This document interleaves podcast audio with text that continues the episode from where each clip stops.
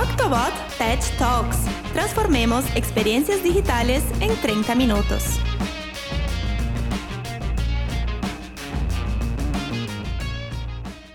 Hola a todos y todas, bienvenidos a Octobot Tech Talks.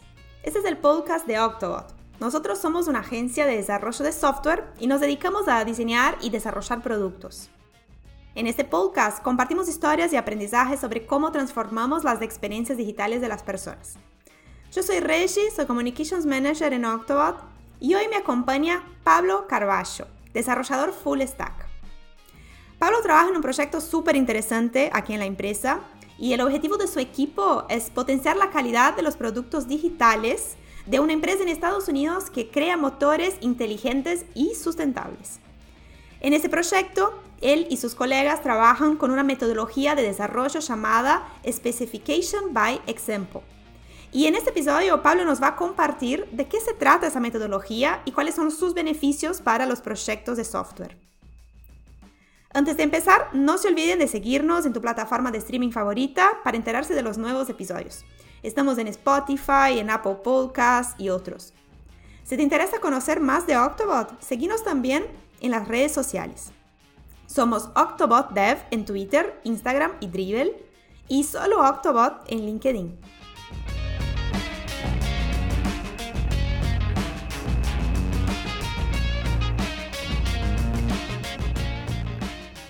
Bueno, ahora vamos a empezar conociendo un poco más nuestro invitado. Bienvenido, Pablo. ¿Te quieres presentar? Bueno, hola Reggie y hola también a toda la audiencia. Eh, mi nombre es Pablo Carballo, tengo 31 años de edad, vivo en la ciudad de Sauce, en el departamento de Canelones. Y bueno, soy ingeniero en computación, egresado de la Universidad de la República. Y estoy en Octobot desde diciembre del año pasado, trabajando como desarrollador full stack eh, en un proyecto que para mí en lo personal es bastante desafiante e interesante. Y la verdad que me siento muy orgulloso de formar parte del equipo de Octobot. Buenísimo, Pablo. Muchas gracias por sumarte. Capaz podemos empezar con vos contándonos un poco más sobre el proyecto actual en el que estás involucrado. ¿En qué consiste? Bueno, actualmente me encuentro en el equipo de Product Quality de una empresa americana que se encarga de desarrollar motores eléctricos. Es una empresa que apuesta mucho a la, sustentabilidad, ya que estos motores eh, que se utilizan son motores inteligentes en el sentido del uso y el aprovechamiento de la energía eléctrica, porque lo que buscan estos motores buscan minimizar de alguna forma la cantidad de energía que disipan y de esta manera contribuyen a lo que se ha hablado mucho en el mundo en este tiempo, que es el objetivo de tratar de reducir la huella de carbono y tener formas más sustentables de usar la energía, sin tener que recurrir a combustibles fósiles. Y bueno, ese es un poco el, foco que ponen ellos y el valor agregado que tienen los productos que ellos desarrollan. Y básicamente, en lo particular con respecto al proyecto que estamos desarrollando en el equipo de Product Quality, eh, se trata de un framework o un software que se encarga de testear de manera automatizada el funcionamiento de los motores eléctricos. Buenísimo, súper interesante. ¿Qué, cosas ustedes testean de los motores? ¿no? ¿Qué características son testeadas? Bueno, en realidad hay muchas variantes, o sea, muchas variables y parámetros que forman parte de la, de la operativa de un motor que se estudian y se testean para poder certificar que un motor está funcionando correctamente. Algunas de las variables que te puedo mencionar son, por ejemplo, la velocidad del motor, la dirección en la que se está moviendo un motor, si es hacia adelante o si es en reversa, el estado actual en el que está un motor, si está detenido o si está corriendo, los valores de voltaje, de corriente y de resistencia de un motor, y son evaluados constantemente durante las pruebas. Eh, y acerca de los motores, para que la audiencia se haga una idea más o menos, eh, son controlados por un software. Ese software fue construido por un equipo de desarrolladores de firmware que tiene la empresa, y desde nuestro lado, desde Product Quality, el desafío que tenemos es tratar de automatizar el proceso de testeo a través de este producto que estamos construyendo. Para eso lo que hacemos es, estamos aplicando una metodología que se llama Specification by Example, que vamos a comentarlo con mayor profundidad en el episodio, pero básicamente lo que hacemos es llevar a cabo reuniones o instancias en conjunto con los desarrolladores para poder comprender cómo es el funcionamiento de los motores, o sea, definir bien cuáles son todos los requerimientos que se deben testear en conjunto con ellos, para así poder escribir la especificación detallada de los requisitos y que al mismo tiempo sean los casos de prueba automatizados del sistema. Y con respecto al framework que usamos, o sea, está escrito enteramente en Python y la librería que utilizamos para poder eh, interpretar el código Gherkin, que es un código que utilizamos para los requerimientos, se llama Behave. Eh, para aquellos curiosos lo pueden googlear en internet, ya que hay bastante documentación disponible al respecto. Y Pablo, contanos de qué manera testean los motores, ¿no? ¿Cómo es ese proceso de testeo que están llevando a cabo? Bueno, el hecho de testear los requerimientos de un motor es una tarea que nos lleva bastante tiempo en comparación con desarrollar el framework mismo de testeo automatizado. Tenemos diferentes maneras de testear un motor. Por un lado existe un simulador, que es como una máquina virtual que simula lo que sería el funcionamiento de un motor físico real. ¿Por qué se usa un, un simulador? Esto es para evitar tener que adquirir e instalar un motor físico. Imagínense la situación en la que yo tuviera que comprar un motor en Estados Unidos, traérmelo para acá, instalármelo en mi casa, conectarme a ese motor desde la computadora para empezar a testear. O sea, desde el punto de vista logístico es complicado y desde el punto de vista económico suele ser costoso. Entonces, para evitar esas cosas se utiliza un, simulador en software. Y otra de las razones por las cuales se utiliza eh, el motor virtual es para poder realizar diferentes modificaciones de ciertas variables que no se pueden tocar directamente en un motor real por poner un ejemplo, si quisiera modificar la temperatura de un motor para realizar una prueba, eso es algo que no lo podría hacer directamente sobre un motor real. En ese caso particular, esa prueba la voy a tener que hacer sí o sí en un simulador de motores. Esa es otra de las razones por las cuales se utiliza el software del simulador, que es para poder tocar variables que no puedo tocar directamente sobre un motor real. Por otro lado, también hay un conjunto de motores reales tan disponibles en las instalaciones de la empresa y que nos permiten conectarnos de manera remota a esos motores a través de una, de una interfaz para poder realizar un testeo real sobre un motor físico. Porque más allá de que se pueda testear contra un simulador, en algún momento va a ser necesario ejecutar las pruebas contra un motor real para ver cómo se comporta el mismo. Y bueno, después tenemos otras integraciones o plataformas de testeo con, las cuales estamos todavía en desarrollo y sobre las cuales estamos trabajando, pero bueno, el objetivo es ese, descubrir todas las interfaces que ellos exponen a la hora de construir nuestro, nuestro framework de testeo. Buenísimo, Pablo. Y capaz algo que nos, no sé, nos puedes contar un poco más sobre métricas, ¿no? Capaz que eso nos ayuda también a visualizar mejor el valor que el proyecto agrega, ¿no? Contanos alguna métrica, alguna cosa que han logrado con todo ese trabajo que vienen haciendo. Bueno, el valor principal que agrega este proyecto eh, está, creo yo, en la cantidad de trabajo de testeo que le ahorramos realmente al equipo de desarrolladores del firmware de los motores para que la audiencia tenga una idea global, digamos, de cuál es el impacto que tiene, nosotros desarrollamos una tarea en la cual medimos, por un lado, la cantidad de requisitos, de requerimientos de motor que nuestro framework es capaz de testear de manera automatizada, y la comparamos contra la cantidad de requerimientos que los desarrolladores del firmware testean de manera manual día a día. Y por otra parte, también tratamos de medir el tiempo que demora ese framework de testeo en ejecutar todos los casos de prueba versus el tiempo que demora un desarrollador de firmware particular en testear todas las características del motor. Luego de haber hecho todos esos cálculos y esas mediciones, llegamos a la conclusión de que en cuanto a lo que es la cantidad de requerimientos, nuestro software ejecuta de manera automatizada unos 450 casos de prueba contra 129 casos de prueba, que son los que el equipo de desarrollo testea de manera manual, es decir, sin el uso de nuestro software. O sea que eso está bueno porque por un lado este producto le permite a ellos probar una mayor cantidad de casos de prueba. Eso evaluando solamente la cantidad. Ahora, si vamos a, evaluar respecto al tiempo, por un lado vemos que nuestro framework les permite testear los 450 casos de prueba en el lapso de un día entero de trabajo a cargo de un ingeniero. O sea, el tiempo que lleva es más o menos el tiempo de trabajo de un ingeniero solamente a lo largo de un día. Mientras que el testeo manual que el equipo de desarrollo realiza sin hacer uso de nuestro sistema, se estima que son alrededor de ocho semanas de trabajo por parte de tres ingenieros. Esto para que la audiencia se haga una, idea del ahorro de tiempo, de trabajo y por ende de dinero que este sistema le aporta al equipo de desarrolladores. Es un valor agregado muy grande pasar de tres semanas de testeo a tan solo un día y de 129 casos de prueba pasar a testear 450. Es decir, no solamente se gana en tiempo y en dinero, sino también en cantidad de funcionalidades testeadas. Y otro aspecto importante a considerar es la cobertura del código. En el caso del testeo manual, ellos no tienen una manera precisa y rápida de saber qué porcentaje de cobertura de código tuvieron a la hora de hacer las pruebas, cosa que mediante el uso de este framework se puede lograr. Es una métrica adicional que nosotros le incorporamos a ellos en el equipo de desarrollo y que le da valor al producto porque nos permite saber qué tanto porcentaje total del código escrito estamos cubriendo con nuestras pruebas. Eso es algo que cuando se testea de forma manual es muy difícil de saber. Qué impresionantes los números, Pablo, realmente. O sea, eh, se vuelve todo mucho más eficiente. La verdad que excelente, excelente saber todo eso, conocer todo eso.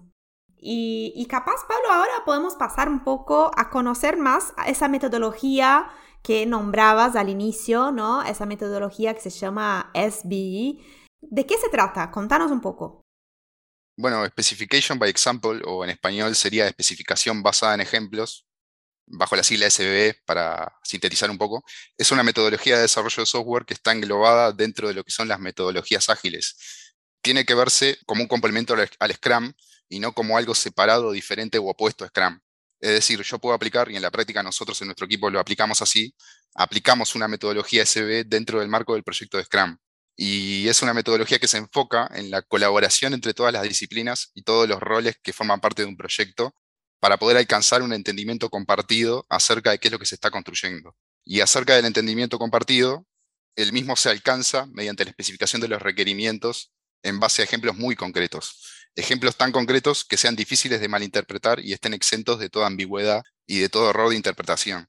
El impacto que tiene es un impacto positivo en el resultado final del producto de software, porque hace que aumente la calidad del mismo a la hora de la entrega.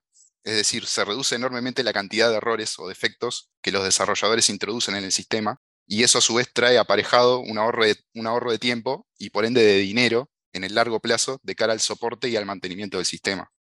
También puede conocerse esta metodología en Internet si uno la googlea bajo la sigla BDD o Behavior Driven Development, en español desarrollo basado en comportamiento, dos nombres diferentes para referirse al mismo concepto. Es decir, en el fondo son lo mismo los dos conceptos. Mira, qué interesante. Eh, ahondemos un poquito más. ¿Qué valor agregado tiene el SBE en comparación a otras metodologías? Bueno, quizás para que se entienda un poco mejor cuál es la finalidad del SB y cuál es el valor que agrega con respecto a otras metodologías, es mejor explicarlo con un ejemplo. En el mundo del desarrollo de software hay tres problemas que son muy comunes y muy repetitivos a la mayoría de los proyectos que hay. Para mencionar nombres, eh, no, son nombres muy conocidos los que voy a describir, pero son nombres que voy a poner para, describir bien los ejemplos que voy a, que voy a explicar. Un caso posible son los errores que llamamos con B minúscula o little b bugs. Estos errores son desarrollos no testeados que tienen como consecuencia la detección de errores por parte del cliente cuando empieza a utilizar el producto. ¿Qué quiero decir con esto? Que se desarrolló exactamente lo que estaba especificado en el relevamiento de los requisitos, pero luego del desarrollo no se testearon una cantidad suficiente de casos de prueba. El testeo no fue lo suficiente. Eso dio como resultado que el producto, cuando se lo entregó al cliente, empezó a testear y encontró muchos defectos y errores. Otra clase posible de errores son los errores con B mayúscula o Big V bugs. Son ciertas mejoras de producto que fueron solicitadas por el cliente y que fueron inadvertidas o malinterpretadas en la etapa de desarrollo. Esto, para ejemplificarlo un poco, es el típico caso de cuando el desarrollador hizo exactamente todo lo que le, fue especificado en los requerimientos, pero hubo ciertos requisitos que o bien no fueron incluidos en el desarrollo, ya sea por error, por olvido, por omisión, o simplemente por, porque hubo un error a la hora de interpretar lo que el cliente quería. Y otro de los problemas comunes que tenemos en, los proyectos de software es el tema de postergar el testeo para después de haber desarrollado. Cuando no se testea un desarrollo lo suficientemente bien al principio en el que se está, al, mismo tiempo, perdón, en el que se está desarrollando, eso tiene un impacto negativo a futuro. ¿Por qué? Porque se gasta mucho tiempo en testear luego de terminar el desarrollo. Y esto hace que se extienda aún más en el tiempo el ciclo de creación de defectos. Diciéndolo de otra manera, cuando se postergan las pruebas para después de la etapa de desarrollo, se genera una especie de ping-pong o de ida y vuelta, en donde se gasta mucho tiempo en idas y vueltas entre el desarrollador y el tester. El que prueba detecta un error, se lo reporta al desarrollador, el desarrollador va y lo corrige, eso vuelve al tester, el tester vuelve a encontrar otro defecto en el sistema, etcétera, etcétera, y eso puede continuar en una espiral indefinida hasta que no se encuentren más errores o hasta que se llegue a una versión estable del producto sintetizando un poco la metodología de Specification by Example, lo que busca es afrontar y solucionar estos tres grandes problemas comunes para lograr que todo requerimiento esté bien definido y que a su vez se desarrolle exactamente lo que se haya definido en la etapa de requerimientos, sin dar lugar a que ningún requerimiento se malinterprete o se pierda en el proceso. Y por último, lo otro que logra es que al mismo tiempo se testee correctamente todo lo que se haya desarrollado. Bueno, y en conclusión, eh, SBE lo que busca es lograr que lo que se haya definido sea construido, testeado y también sea automatizado.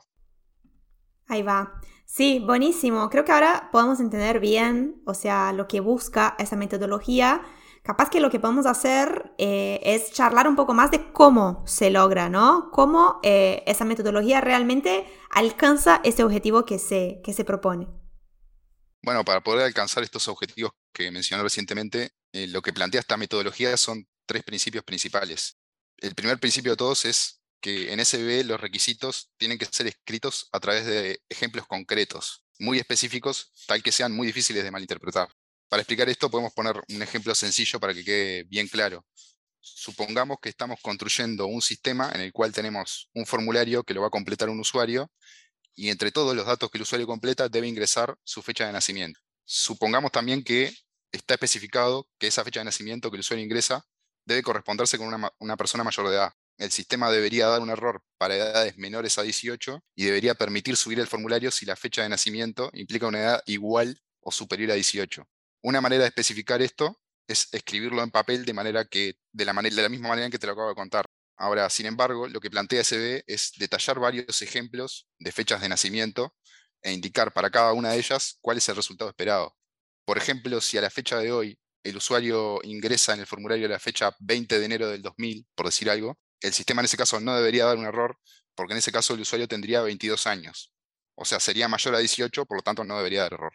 Por otro lado, si la fecha de nacimiento fuese 28 de febrero de 2004, el sistema en este caso tampoco debería dar error porque esa persona acaba de cumplir los 18 hace poco. Pero si le indico como fecha de nacimiento 25 de abril de 2015, ahí el resultado esperado debería ser un error, porque corresponde a una persona de 6 años de edad.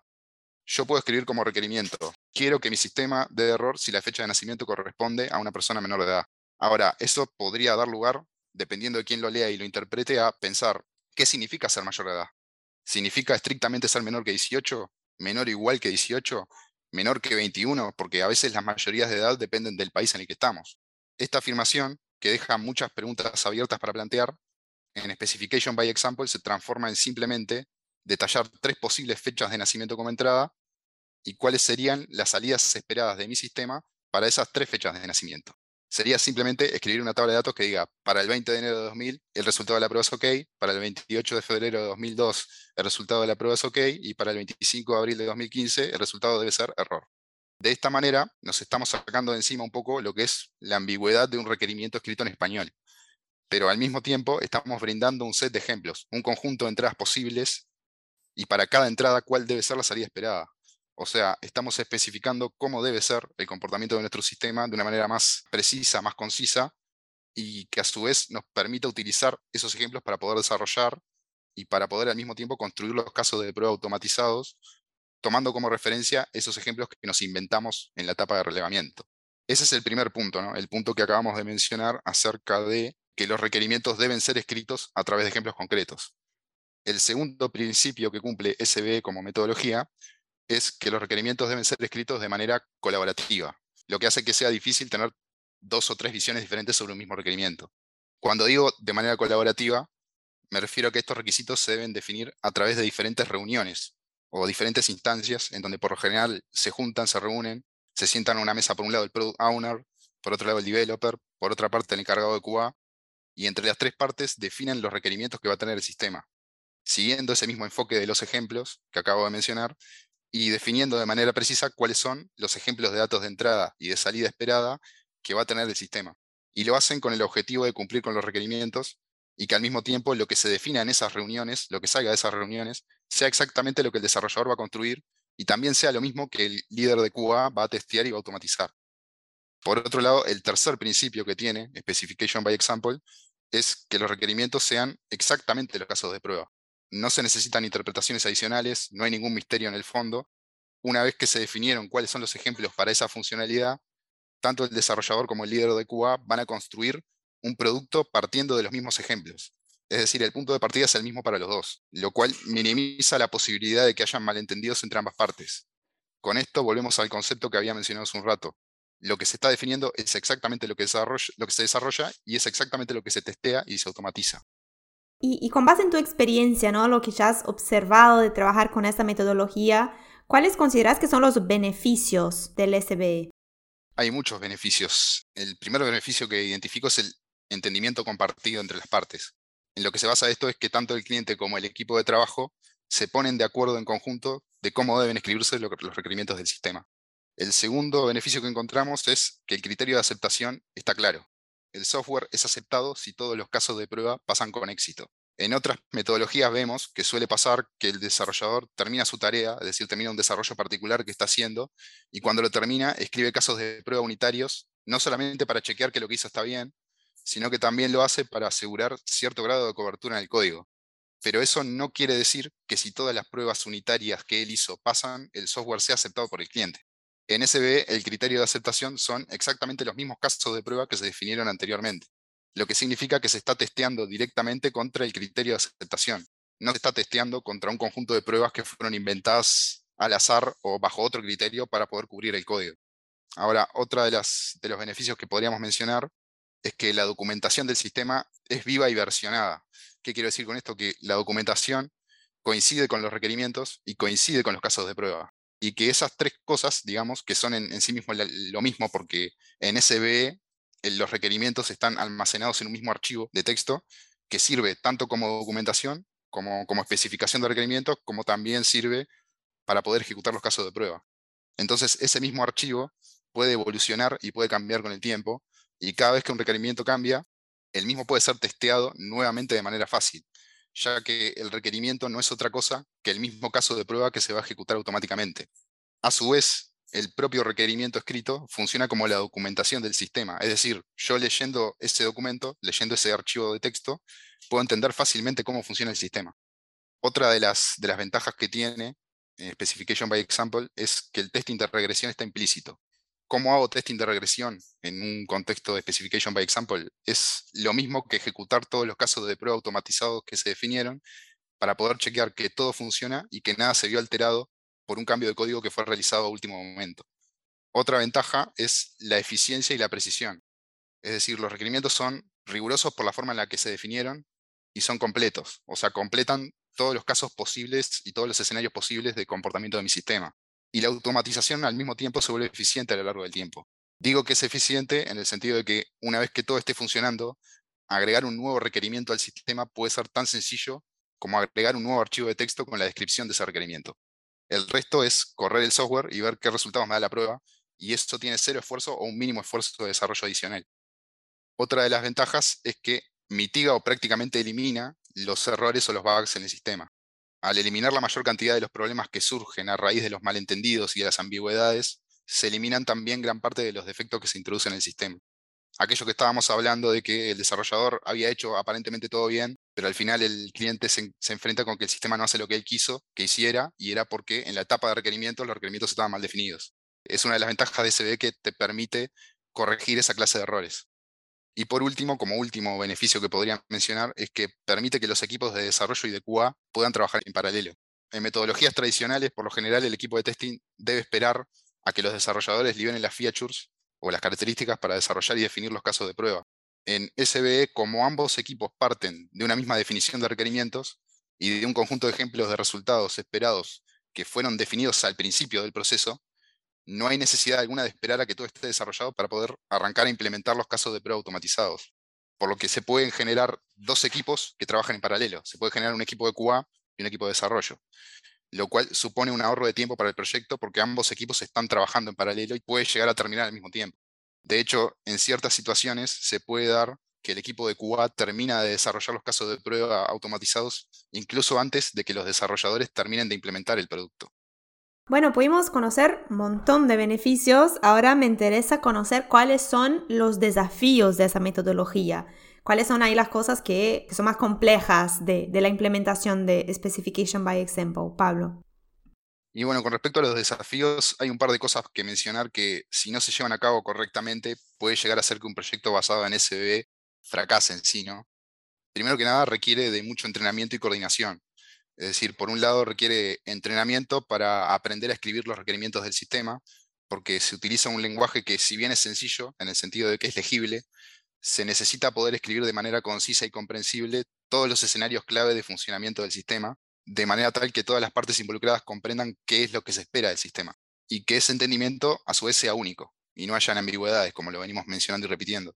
Requiere coordinación también, porque como dijimos anteriormente, es un trabajo colaborativo entre varias personas. Desde el punto de vista técnico, otro de los desafíos que puedo mencionar es el enfoque en la calidad del producto hay que priorizar la escritura de, código limpio, de código mantenible a futuro, y desde lo que es el diseño técnico de la solución, el mismo tiene que estar muy bien diseñado, principalmente pensando en la reutilización de los componentes, porque la idea es ahorrar tiempo de soporte y mantenimiento en el largo plazo. Y eso solo se logra si el software de testeo automatizado permite agregar nuevos requerimientos o casos de prueba con el mínimo esfuerzo posible. Esto, como venimos mencionando, implica una inversión inicial de tiempo y esfuerzo de diseño técnico y desarrollo de la solución. O sea, al principio cuesta mucho tiempo aceitar toda esa máquina, pero en el largo plazo eso tiene muchos beneficios, porque después de agregar nuevos casos de prueba, eso se transforma en una, tarea trivial o con esfuerzo mínimo de mantenimiento. En el ahorro de tiempo a largo plazo es en donde SB gana la batalla contra las otras metodologías tradicionales. Yo ya vi por lo que me contás, Pablo, que los requerimientos son vitales, ¿no? Para que, nada, esa metodología pueda triunfar. Ah, y me gustaría saber un poco de qué herramientas se utilizan para poder escribir esos requerimientos con el formato que la metodología pide. Para escribir los requerimientos se usa un lenguaje que se llama Gherkin. Es un lenguaje descriptivo del tipo de los que se conocen como Domain Specific Language, para los que son curiosos que quieren profundizar en ese concepto. Y, y Gherkin lo que permite es, mediante algunas palabras clave escritas en inglés puro, te permite detallar los requerimientos del sistema a través de la descripción de todos los ejemplos de entrada y salida esperada, parecidos a lo que acabo de explicar con respecto a las fechas de nacimiento, que el sistema debe cumplir para poder satisfacer los requerimientos y para poder establecer un criterio de aceptación del sistema.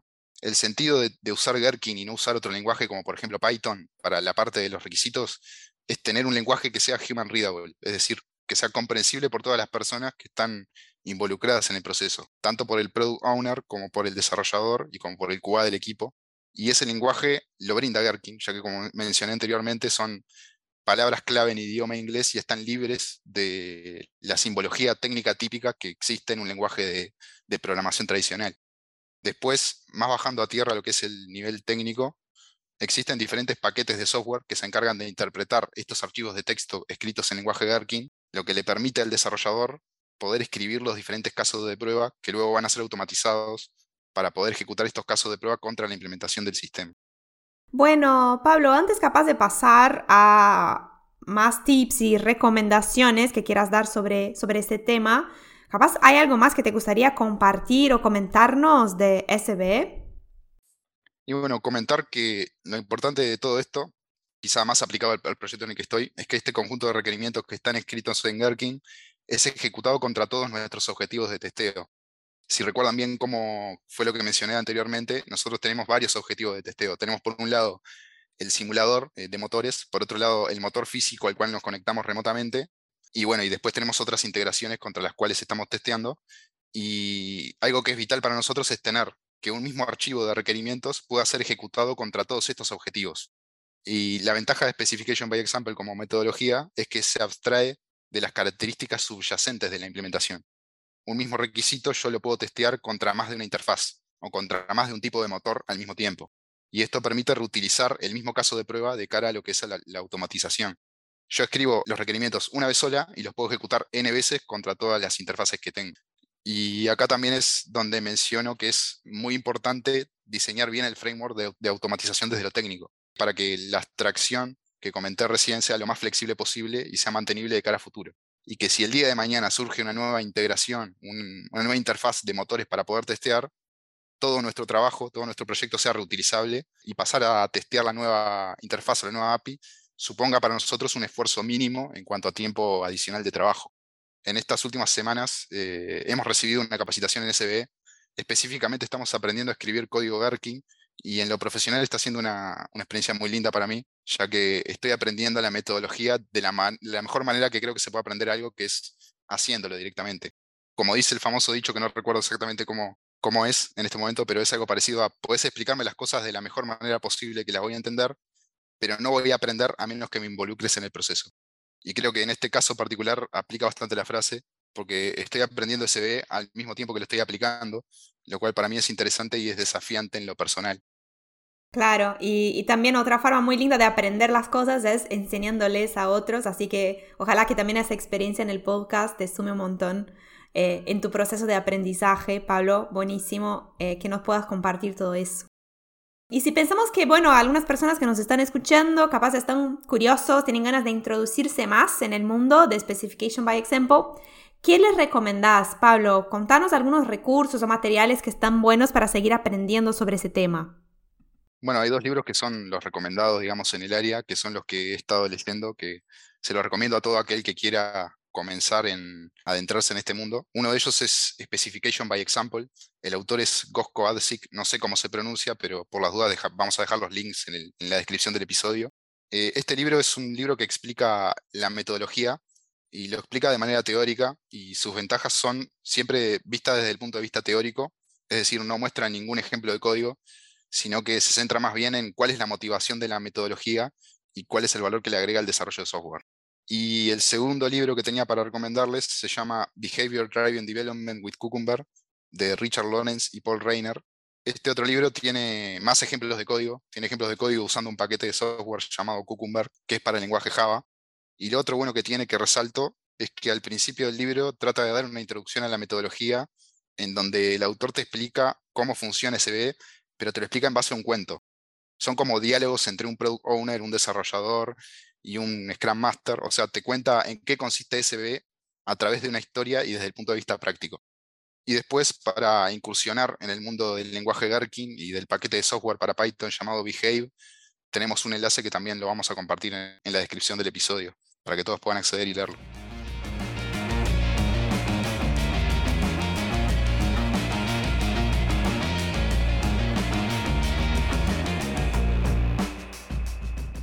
Bueno, Pablo, muchísimas gracias por todo lo que nos enseñaste hoy. La verdad que un placer recibirte en el podcast.